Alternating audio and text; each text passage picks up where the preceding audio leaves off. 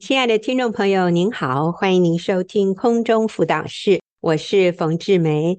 今天已经是今年最后的一个星期五，再过两天就是跨年，所以我们也先预祝大家新年快乐。今天呢，在开始的时候，我要播放一个带给我们很大盼望的一对年轻夫妇的见证。我们在跨年的时候来听这样的见证，非常合适。主题是新人新婚。新希望跟我们分享见证的是志勋和一伦夫妇。在我小学二年级的时候，爸妈就离婚，爷爷奶奶就把我跟妹妹接过去照顾。他们对我们兄妹是加倍疼爱，但我还是会很想妈妈，常常晚上的时候都会哭着想妈妈。但爷爷奶奶对妈妈有很多的埋怨，不想让我们跟妈妈有太多的联系，即使答应我们跟妈妈可以讲电话，也会在其他的分机上听我们在讲什么。寒暑假的时候，我跟妹妹会去妈妈那里住个几天。回来的时候，爷爷奶奶就会问：住在我们这里比较好呢，还是到妈妈那边住比较好？如果我们说妈妈的好话，爷爷奶奶就会气得想要打我们。所以从小因为爸妈关系的撕裂，我夹在中间，真的很为难。在表面上，我虽然是生活没有缺乏，但总觉得心里有一个缺口，就封闭自己。甚至在课堂上要发表意见的时候，我都讲不出话来。后来妈妈信主了，在我高三那年传福音给我，我就求上帝来改变我，让我可以敞开我自己的心。上了大学，我持续在团契当中成长，一步一步操练自己去关心身边的人，也开始跟同学来传福音。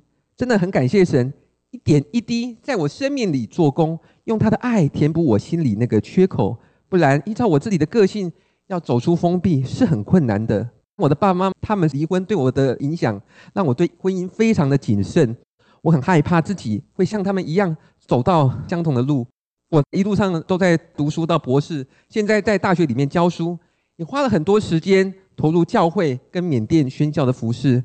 但是我一直没有主动跟其他的异性来交往，直到三年前一次团契的退休会。要规划自己未来十年的蓝图，我就凭信心写下：我五年内要建立一个以主为中心的基督化家庭。那时团契的同伴就跟我开玩笑说：“你从来没有谈过恋爱，哪里来这么大的信心？”真很奇妙。隔天就有教会的长辈说要介绍一位姐妹来给我认识。跟姐妹见了面以后，因为不确定她是不是上帝所为我来拣选的，我一直没有主动再约她。两周后，他说：“上帝有把对你的好感放在我心里。如果你也有这样的感动，我们就可以继续寻求神的心意。如果没有，那也不用再花时间。”嗯，就经过他这样一催促，我就约他出来见面。嗯，很奇妙，就有一天，我们就去了淡水，走出捷运站，看到有福音解签，我很好奇的走过去，就被同工带到了李哥的桌子前面。我就问李哥说。要怎样才能去明白我们的交往是不是有神的带领呢？李哥回答说：“你们已经有共同的主，接下来就是要一起寻求有相同的人生使命，并且更深来认识，成为一生的伴侣。鼓励你们下星期来参加婚姻班，到婚姻班来学习。接下来我就每个礼拜三约一轮在婚姻班碰面，就当作是约会。下课以后，我们就讨论彼此的收获。”课程结束之后呢，我又加入了学员的弟兄小组，在小组长就是李哥的鼓励之下，我就学习接纳，也欣赏他的优点。在这个过程当中，我看到一伦真的很愿意改变成长。他上完婚姻班，觉得课堂上的教导他没有办法完全做到，就连续报名再上了两次，而且不断在我们的互动中拿出来做练习。譬如说，婚姻班教导要看对方的优点，要学习赞美，他就把我每次。替他做的都记下来，写了好几十条，而且常常拿出来称赞我。我看了，看的就是眼泪都快流下来了。此外呢，他也很愿意跟我在一起服侍上帝。我们原本是在这个不同的教会，可是他却愿意主动参与我教会团契的服侍，还跟我一起。参加短宣，甚至后来我任教的大学学生团契的辅导，请我去关心团契的学生。我原本觉得一轮下班以后还要赶过来，太辛苦了。可是他却很乐意跟我一起关心在学校的学生，我真的非常的感动。虽然父母亲的离婚让我很害怕跟他们走上相同的路，可是当我把婚姻完全交在上帝的手中，上帝就让我跟太太成为彼此的祝福。因为我是以结婚为前提跟太太来交往，所以我一开始就将他的家人当作是我的家人。他曾经带他的妈妈跟弟弟决志信主，后来弟弟有一段时间都不回家，他妈妈就请我去开导他的弟弟，所以我就去关心弟弟。同时，我看到了一轮的妈妈常常为家人感到担忧，所以我就带他祷告，去亲近上帝。很感谢主，他也跟我们去了教会。我也陪一轮去关心他的外婆。那时候他生了重病，在医院的时候，我们去唱诗歌，去为他祷告。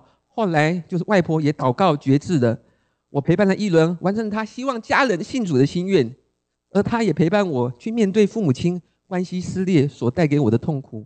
在筹备婚礼的时候，因为我的爸爸跟后来再婚的阿姨坚持妈妈不能出席我们的婚礼，所以我们需要办两场的婚礼，其中的一场请爸爸跟阿姨参加。再来的一场就请妈妈参加。刚开始的时候，叶一伦他不能接受，后来他转念一想，就告诉我，办婚礼的目的不是要传福音吗？既然要传福音，办两场不是比办一场还要好吗？真的很感谢主，他是接纳我的难处，而且让我们的婚礼被上帝来使用。叶一伦真的很有爱，他同时可以爱三个妈妈，爱他自己的妈妈，爱我的妈妈。我妈妈前一阵子生病挂急诊，他愿意花时间到医院去照顾我妈妈。然后他又可以去爱我的阿姨，因为说实在话，夹在阿姨跟妈妈的中间，我跟阿姨多少还是会有一些隔阂，但是她却成了我跟阿姨之间的调和剂，真的很感谢神。当我祷告要建立一个以主为中心的基督化家庭，上帝就把我还有一轮连接在一起，成为彼此家庭的祝福。下面我要请一轮来分享他的见证。小时候，爸爸就跟我和弟弟说，男女朋友多交几个。可以给自己更多选择，一夫一妻，一生一世，不是他的理念。对于爸爸的不忠，妈妈总是低声下气。我心里想，我以后不要这样的婚姻。我二十岁信主，曾经交过一个男朋友，因为他想要进一步的身体接触，我便选择和他分手。所以我跟神祷告说：神啊，求你为我拣选一个你所喜悦的人。好让我和我的家都能侍奉耶和华。很奇妙，三年前一位教会长辈突然说要介绍一位弟兄给我认识。第一次和志勋见面聊天的时候，我听到他带了好几个人信主，甚至在他读书之余还可以持续投入高中福音事工。我看到他谈起信仰，整个人闪闪发光。我觉得上帝就是喜欢这样的人。当我认定这是神所为我预备的另一半时，我心里就很急着想要确认彼此的关系。有一次约会，我就尝试主动去牵他的手，可是却有种不舒服的感觉。心里有一个声音说：“如果你这么快就开始肢体接触，想要有那种亲密的连结，那你可能就会失去更深认识这个人的机会。”所以有一天，我就。鼓起勇气跟他说：“对不起，我比较软弱。如果太快有身体接触，我可能会把持不住自己的情感，没有办法头脑清醒的去认识你。”志勋很尊重我，直到婚礼前，我们就都没有再牵过手。我们常常晚上睡前电话聊两三个小时，然后一起祷告。我们选择用深入交谈来认识彼此。而不是透过身体接触来建立情感。上帝不只为我拣选他所喜悦的人，带领我用正确的方式交往，也教我在过程中调整自己。第一个改变是学会等待。志勋对婚姻很谨慎，在他还没有确定要和我进入婚姻之前，他一直没有明确的表达他的心意。我等了九个月。他才确定要进入交往，又等了一年半，他才确定要进入婚姻。这两年多的等待，我常常内心惶惶不安，对未来很没有安全感。心里想：我们互动这么久了，你都不把话讲清楚，这个人到底是怎样？是要虚耗我的青春吗？我在小组倾诉我的苦恼，组长说：如果你现在没有办法接受他这一点，那结婚后。同样的问题还是会存在哦。如果你要等，你就要学会接纳他。我发现上帝要我在等待当中改变自己，除了接纳，就是要学会赞美。所以我就很认真的看志勋的优点。我常说：“哇，你实在是太优秀、太棒了！你是一万分，我是十分。”当我更多去注意他的优点，就越来越觉得他的好。当我更多去称赞他，他就笑得越开心。我发现我的等待不是没有意义，因为这一切的成长和改变都在为将来经营婚姻做准备。回想我当初祷告把婚姻交给神，神就把志勋带进我的生命，不但祝福了我，也让我的娘家大大蒙福。连对信仰最低档的爸爸，现在也愿意一起祷告。爸爸之前很反对我们交往，现在却说我的决定是对的。我与志勋虽然都来自不完美的家庭，但我看到，当我们愿意信靠神，把自己的一生交给神，神就能让我们的生命停损，并且重新启动。不仅自己经历丰盛幸福的人生，也能将神的爱分享出去，真是太美好、太有意义了。嗯，我想听完他们的见证，可能很多人都跟我和长安一样，觉得哇，现在怎么还有这么可爱、这么单纯、这么愿意遵循真理的年轻人？所以我今天有请弟兄事工的两位组长教荣和我先生李长安，等一下跟大家一起分享他们从。志勋一轮的见证里面看到哪些真理？再帮我们做一个整理，让我们可以有更深的收获。好，所以我们就休息一会儿哦，等一下就回来听长安跟教荣的分享。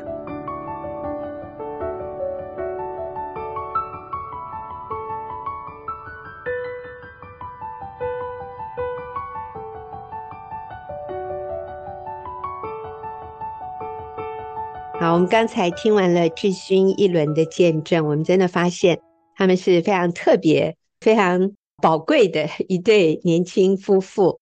所以我今天就请了教荣和长安，他们是呃我们弟兄小组的小组长。我要请这两位来对志勋和一伦的见证做一些回应。教荣、长安，你们好。各位听众，大家好。各位听众，大家好。是，那我就请。教荣先回答，你觉得志勋有哪些正确的观念？听了志勋的见证，第一个感觉是：哇，一个人从来没有谈过恋爱，当他设立目标要建立一个以主为中心的基督化家庭，然后事情就这样成了。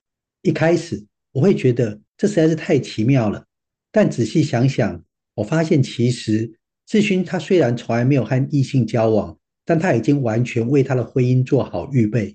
为什么？因为他对人生中最重要的三件事有正确的观念。第一，他把他的婚姻完全交给神来代理。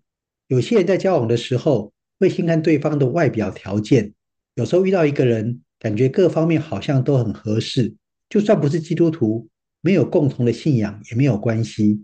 可是志勋却是把婚姻完全交给主，一再的问自己：这个交往是不是有神的带领？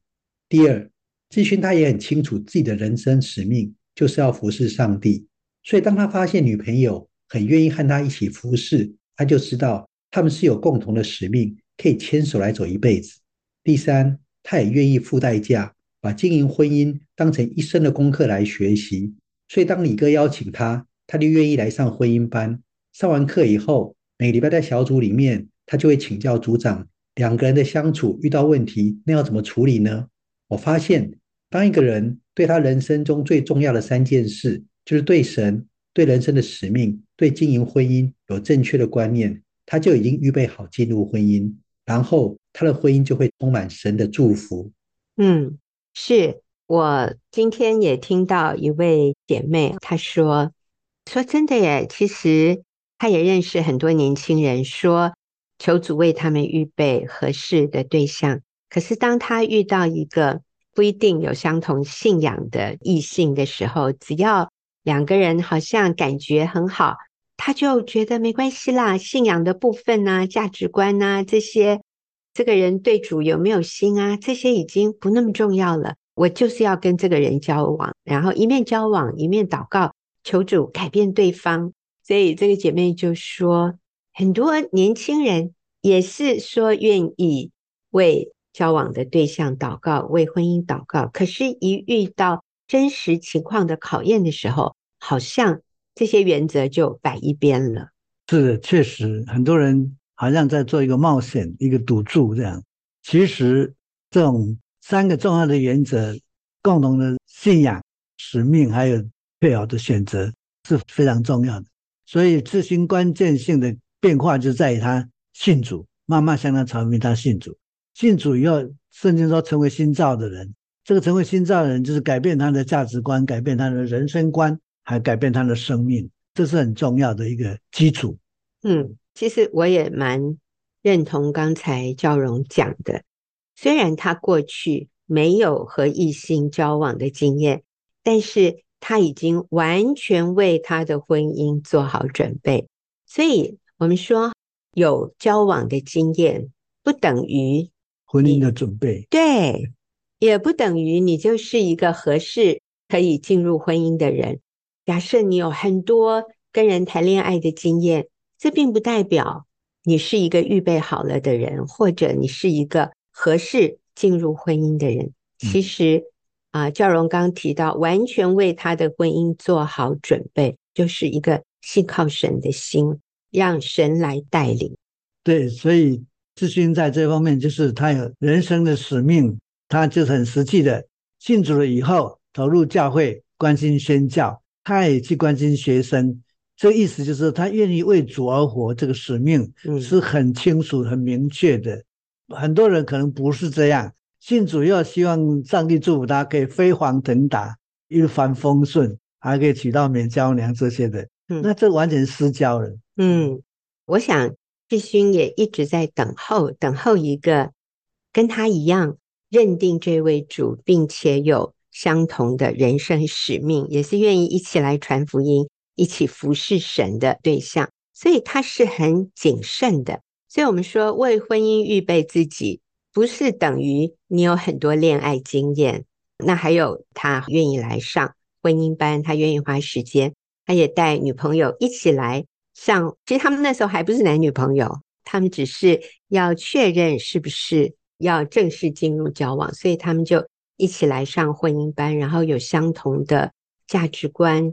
有共识，其实我真的很欣赏，就是他们不是用身体的接触想要来认识彼此，而是透过深入的沟通、深入的了解对方对事情的看法来建立关系。好，那我接着要问教蓉，你觉得在哪些方面志勋是给年轻人很好的榜样？我觉得志勋有两个很好的榜样，第一。他们在婚前持守圣洁。我记得有一次，志勋在我们小组里分享，他要跟女朋友外出旅游，组长就提醒他，如果是两个人单独出游，那就不要过夜，避免会有试探。那他听了以后就照做。然后女朋友也希望婚前不要有肢体的接触，他也尊重配合。所以他们两个在婚礼前都没有牵过手。所以他们并不是因为身体接触以后，然后荷尔蒙分泌，意乱情迷，然后进入婚姻以后就后悔。他们是经过长时间的深入交谈，真正的认识彼此，慎重考虑以后，才决定进入婚姻。所以他们的婚姻是建立在彼此认识、彼此接纳、彼此委身的基础上。第二，他们也是以结婚为前提和太太交往，所以他一开始就将对方的家人当作是自己的家人，是那样的付出，不像有年轻人觉得说，我们两个人在一起快乐就好啊，你的家人又不是我的家人。那当志勋愿意将对方的家人也当作是自己的家人，那样不分彼此，他们的婚姻就会走向合一，而不是走向孤立。确实，他们持守圣洁有一个很特别的 idea，很好，我觉得很棒的，就是把婚姻班当做约会的地方。那就是你在聚会里面去认识彼此。很多人可能约会就是去看电影啊，在浪漫的餐厅吃饭，这样来认识对方，其实。并不认识对方，只认识到荧幕上面的镜头而已。所以呢，这个很棒的地方就是在聚会里面来认识对方，而且议题，特别是婚姻的议题，其实婚姻是要营造的啊！你就算找到条件非常好的人，如果你不知道去营造婚姻，只会自然变坏，不会自然变好。所以这一点是很重要的一个基础，就是如何经营美满婚姻的装备上面。其实一伦他说他的组长，我是一伦的组长，我那个时候也听说他们要出游去玩，那我也提出来，我说：“哎，如果要在外面过夜，这样不好。”一伦，我们都是分开房间的，我们不是住在同一个房间，我们这个部分我们是都有共识的。我就跟女孩子说：“我说，就算你们外出是分不同的房间，可是别人不知道啊。我说，当别人听说哦，你们一起出去旅游，嗯，别人就会有一个想法，说哦，那你们已经已经有这种身体的亲密关系了。我觉得这是一个很合理的结论。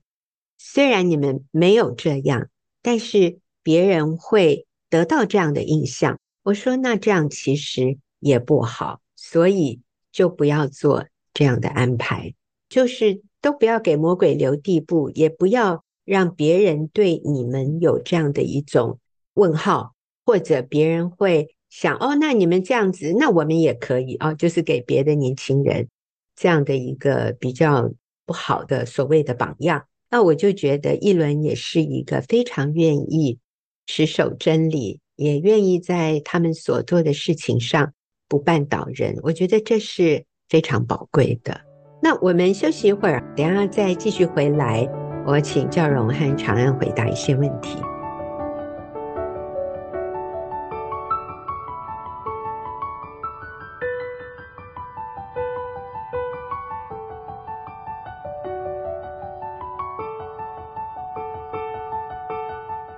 我要再请教荣跟长安，我们来回应一下。我们看到志勋跟一伦他们的原生家庭其实都是不完美的，尤其志勋的父母是离婚的，一伦呢，一伦的爸爸其实也并不是认同一夫一妻一生一世的。一伦的爸爸过去也都是有对一伦的妈妈不忠诚的。这些行为，所以其实他们是来自于不完美的家庭，甚至我们要说破碎的家庭。很多年轻人就会认为，我的原生家庭是这样，我很不幸，我的过去我有一个非常悲哀的一个童年。但是我们看到志勋跟一伦，他们是可以脱离这样的一种传承，而为自己建立一个幸福的未来。所以，年轻人要如何脱离原生家庭对他们不好的影响呢？我们看到志勋从小他父母就离婚了，父母的关系的撕裂的确让他变得有点封闭自己。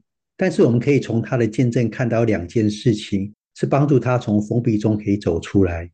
第一件事是他的妈妈后来信主了，传福音给他，他的心也很柔软，他愿意接受主，并且求上帝改变他，可以敞开自己的心。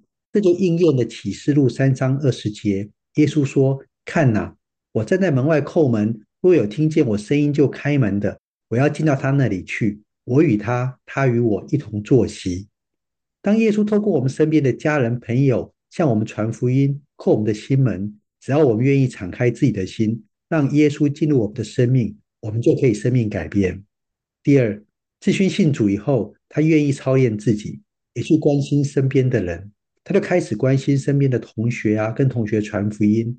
志勋的生命就成为一个爱的活水，那无条件的爱从神而来，流进他的生命，又从他的身上流到周遭的人的生命，有进有出。那流动的爱就填补了志勋从小因为家庭破碎所造成心理的缺口。所以从志勋的生命改变，我们就看见了他是活出一个真实的信仰，就是第一。他接受神成为生命的主，并且跟神和好。第二，他接受神的爱的医治，跟自己和好。第三，他也愿意分享神的爱，跟人和好。嗯，确实，一个原生家庭并不能够影响我们或者拦阻我们生命的改变的。我们生在一个哪一个家庭，这我们别无选择。但是，当我们后天我们成长以后，我们要做一个怎样的人，我们要过一个怎样的生活啊，要活出怎样的生命，那我们是可以做决定的。当我们决定选择信靠神、认识神的时候，我们跟神和好了，也接受神的医治，分享神的爱，跟人和好，这整个后天的生活、生命是不一样的。所以，原生家庭不能成为我们成长的拦阻，或者托辞，或者怪罪。所以，很多人我现在这样，都是因为我原生家庭害的，那个就是一个盲点。嗯，所以我们不需要活在这种受害者的心态里面，觉得。我今天如果有什么什么不好，都是我爸妈害的，都是我原生家庭害的。如果我们停留在这种思考模式里面，我们就永远被困住。诶，但是圣经说，若有人在基督里，他就是新造的人，旧事已过，都变成新的了。所以在基督里，我们已经是新造的人，而且我们要天天选择。成为一个新造的人，所以我们的心意要更新而变化，要查验何为神纯全、善良、可喜悦的旨意。所以我不需要被困在过去里面，在耶稣基督里，我可以有一个新的开始，而且每天都是一个新的开始。啊，我很欣赏志勋和一伦，他们愿意放下。从原生家庭里面来的这些伤害的感觉，或者是一些很受伤的记忆，他们愿意旧事已过，就让它过去。然后我们在基督里，我们可以重新创造一个充满幸福、一个充满能力、一个圣洁、一个有神祝福的未来。其实还有一件事情让我很感动的是，我看到他们跟。现在很多的年轻人，甚至中年人，或者我们这个年龄的人，非常不一样的地方。说我跟你结婚哈，但是你家那边的事，你不要来麻烦我。我是要跟他们划清界限的哈，类似这样。这个划清界限，这里的意思不是一个正面的意思，而是说你们家的事我不管哦，我只有跟你结婚哦，我没有跟你的家人结婚哦。所以就会好像觉得，如果要为对方的家人做一些什么事，好像是很苦的，好像是心不甘情不愿的。可是我看到志勋和一伦他们都很乐意为对方的家人付出，不去计较说：“哎呀，我的一些自由受到限制。”哎呦，他管我管太多。反而我看到的是，他们都是很懂得感恩。很懂得回馈家人给他们的恩典啊！我甚至看到志勋会去医院唱歌给一轮的阿嬷听，然后为阿嬷祷告。他是主动的，不是一轮要求他啊。因为一伦在我的小组，我听得到他们所做的事情，搞不好在弟兄小组的人都不知道啊。但是在我们这里，我们都知道。这个男孩子为女方的家人做了很多，而且他真的是完全去接纳、去拥抱、去回馈女方的家人，让女方的爸爸对这个未来的女婿是观念有改变。一开始可能这个爸爸也对这个女婿有一些意见，可是相处之后就发现志勋是很懂事。很懂得尊敬长辈，他是真心的，不是表面做给人看的，甚至呃还蛮大方，呃、花钱哦、嗯、买一些东西，花钱花时间，对，我觉得很不容易，而且他们住的也不是很近，但是志勋就是很愿意付代价去关心女方的爸爸、女方的弟弟、女方的妈妈，相对的，一轮也是，一轮很接纳志勋的。妈妈，还有包含阿姨，哎呀，我真的是这一点是我非常欣赏一轮的。一轮对志勋的父母和志勋的家人，我没有听过他在我们小组里面批评论断、议论他们，没有哎，他真的是表里是很一致的，他是很乐意接纳他们，并且为他们付出。我就觉得这真是给。现代不是只有给年轻人的，我觉得给我们中年、老年人都是很好的榜样。就是我们怎么去，同时也接纳、拥抱我们配偶的家人，我们配偶的原生家庭，愿意跟他们生活融入在一起。我想最重要的是，他们两个人彼此相爱，所以他们可以一起同心的来对对方的家人好。对，嗯、那你爱对方的家人，就等于在爱他了，所以这是相互正面的、互相影响的，不是吃亏的。嗯，圣经说施比受更为有福，你爱他的家人，对方也会更爱你，你绝对会得到回报的。是，所以我真的鼓励年轻人，就是不论你的原生家庭是多么的破碎，其实志勋跟一伦他们的父母亲原本都没有信主的。但是可以从他们开始就停损，所以不管我们成长的背景如何，在耶稣基督里，我们都可以重新开始。最后，赵荣要不要给我们的年轻人一些什么鼓励？好，其实我自己也是一个爸爸，好，那我也看到我们的孩子们，其实他们在寻求婚姻的时候，有时候也会没有方向。好像不知道该怎么预备自己，可是我看到志轩艺人的婚姻，我就真的觉得很有盼望。看到他们真的只要在神面前把它交给神，也清楚自己的人生使命，然后也为婚姻愿意付出学习，我就觉得这个婚姻一定是没有问题的。他们一定可以找到神为他们祝福的婚姻。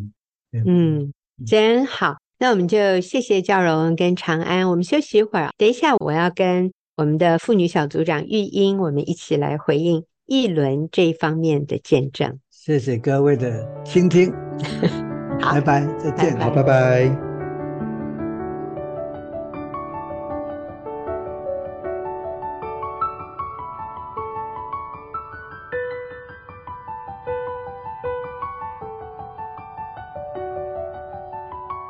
好，现在我们进入今天的最后一段时间，我邀请玉英跟我一起来，我们来看看。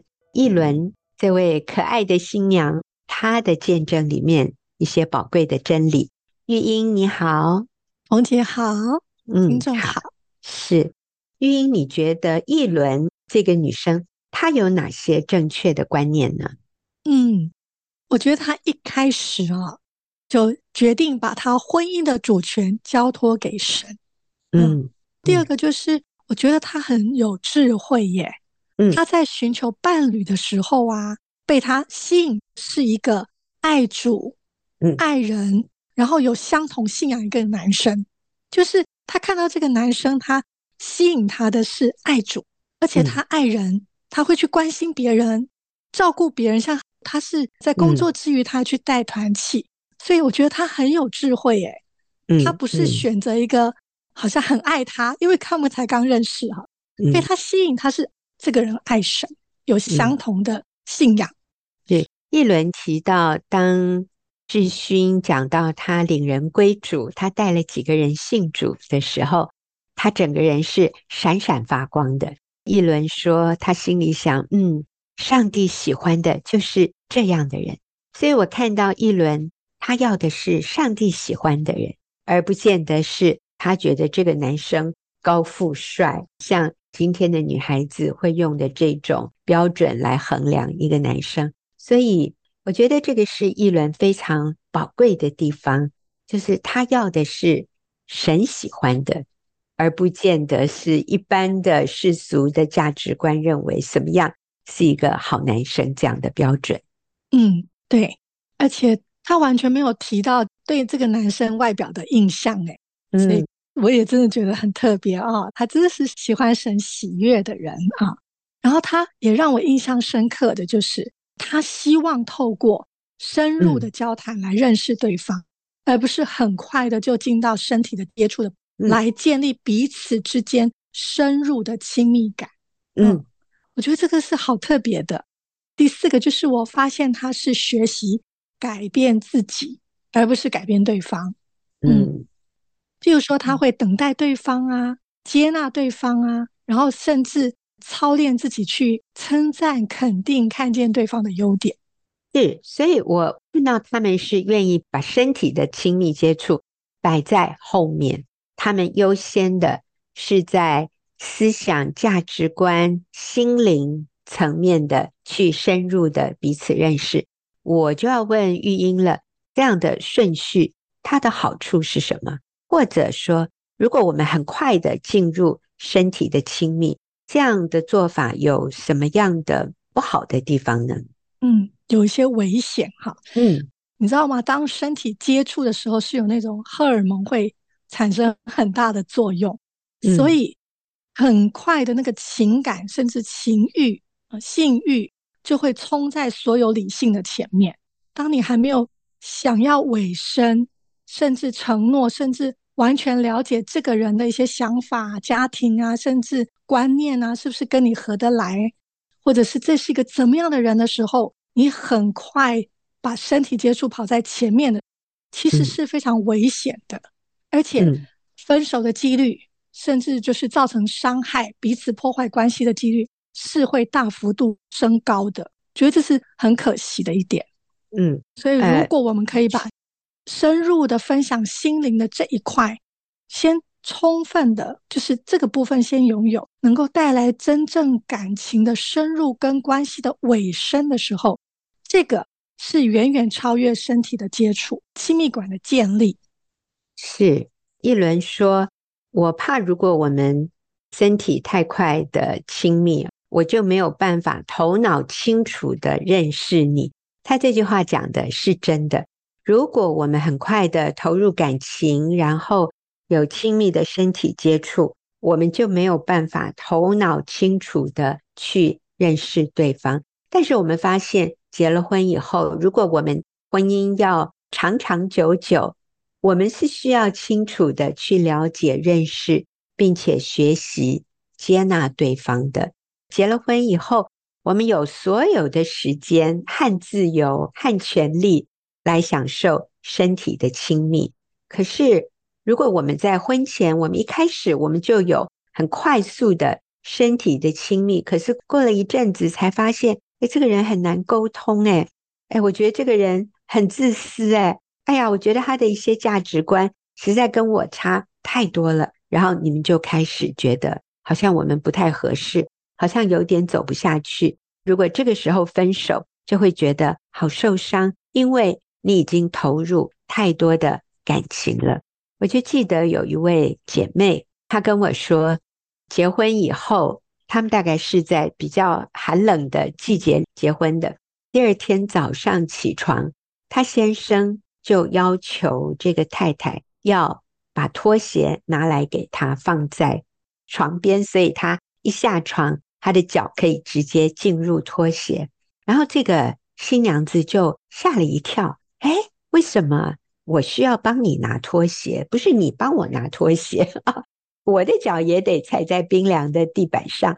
为什么你没有想到是你要帮我拿拖鞋，而是我还要踩在冰凉的地板上，然后帮你找拖鞋放在床边，让你一下床脚可以伸进拖鞋里面？那这个男生就说，在我们家里都是我妈妈帮我爸爸拿拖鞋，这样子摆拖鞋的。所以这个女孩子，她说她结婚的第一天，她就后悔了。她说：“我从来不知道他是这样一个大男人主义，我从来不知道原来他是这么样的自我中心。”好，各位，这个为什么在结婚以前都不知道呢？就是我们不够深入的去了解。其实我也不是说。他是这样的一个大男人主义，就代表你结错婚，而是说，好，今天如果结了婚，他是这样的一个人，我们都要学习接纳，我们都要学习为这样的一个人舍己。但是这个真的应该是在结婚以前，你就有一些了解的。你当然也可以在结婚以前就决定不要跟这样的人进入交往，更不要说进入婚姻。可是，如果婚前我们都只是沉浸在这种情欲或者身体亲密接触的快感的里面，我们真的很难去了解、认识对方他也是有他的软弱的，他也是有他的所谓缺点或者他的限制的。我愿意接纳吗？我愿意去包容他吗？我愿意等候他成长吗？那如果你愿意，就没有问题啊，你就不会结婚以后，然后才后悔，觉得自己被骗。哎呀，多少女人跟我说，她是被她先生骗了。我心里想，你先生大概也认为被你骗了吧？那其实在这里很多就是结婚以前，我们对对方没有真实的认识。那你知道，要真实的认识啊，真的是需要有一些实际的相处，要在一些客观的环境场合里面跟对方相处，然后来了解对方。其实，如果真的都是只有两人世界，只有谈恋爱、约会，我们对对方的认识了解，不见得是全备的。所以，我们真的鼓励，如果你能在教会的团契，或者是在学校的社团，大家一起合作完成一项计划，或者你们去参加短宣队、福音队，或者学校服务队这样的一些活动里面。去了解对方，在团体里面，你去观察对方是不是一个愿意为别人舍己、放下自我中心，然后容易和人相处的人，或者他是一个比较封闭自己、比较自我中心、比较不懂得和人相处、不愿意给予、不愿意舍己这样的人。其实，在团体的一些活动里面。是比较容易观察、认识和了解的，所以我们真的不要那么快就进入身体的亲密。所以一轮决定说，我们在结婚以前都不要牵手。虽然这是一个非常不容易做到的事，但是是一个有智慧的决定。玉英，你看到一轮他的原生家庭很破碎，他是如何脱离父母不好的影响？嗯，我发现他是透过认识了神，认识上帝，嗯、接受耶稣成为他生命的救主，拥有一个全新的生命。因为在耶稣里就是新造的人，旧事已过，都变成新的了。嗯、而且他不仅认识神，他是真心渴慕神、追求神，并且顺服神的真理。特别他全心接受上帝对婚姻的设计，他持守婚前的圣洁。而且他很慎重为婚姻祷告，他认定婚姻是一夫一妻，一生一世，至死不离，所以他就认真的在他自己的本分上做好持守，寻求没有随便交男朋友。他跟他父母在这个部分不一样的选择，嗯、而且有能力去选择。是，甚至很奇妙的是，最后他说，连过去。很不认同他这些理念的爸爸，最后都说：“女儿，你的决定是对的。”而且他说他爸爸现在也愿意跟他们一起祷告。诶，这真的是好奇妙。因为其实一轮的爸爸在家里是很权威型的父亲，但是一轮很勇敢、有礼貌、尊重父亲，跟父亲维持好的关系，这样的一个情况下。他很温柔坚定的告诉父亲他的决定，然后在婚礼的一些仪式上，他能够配合，他就尽量配合长辈。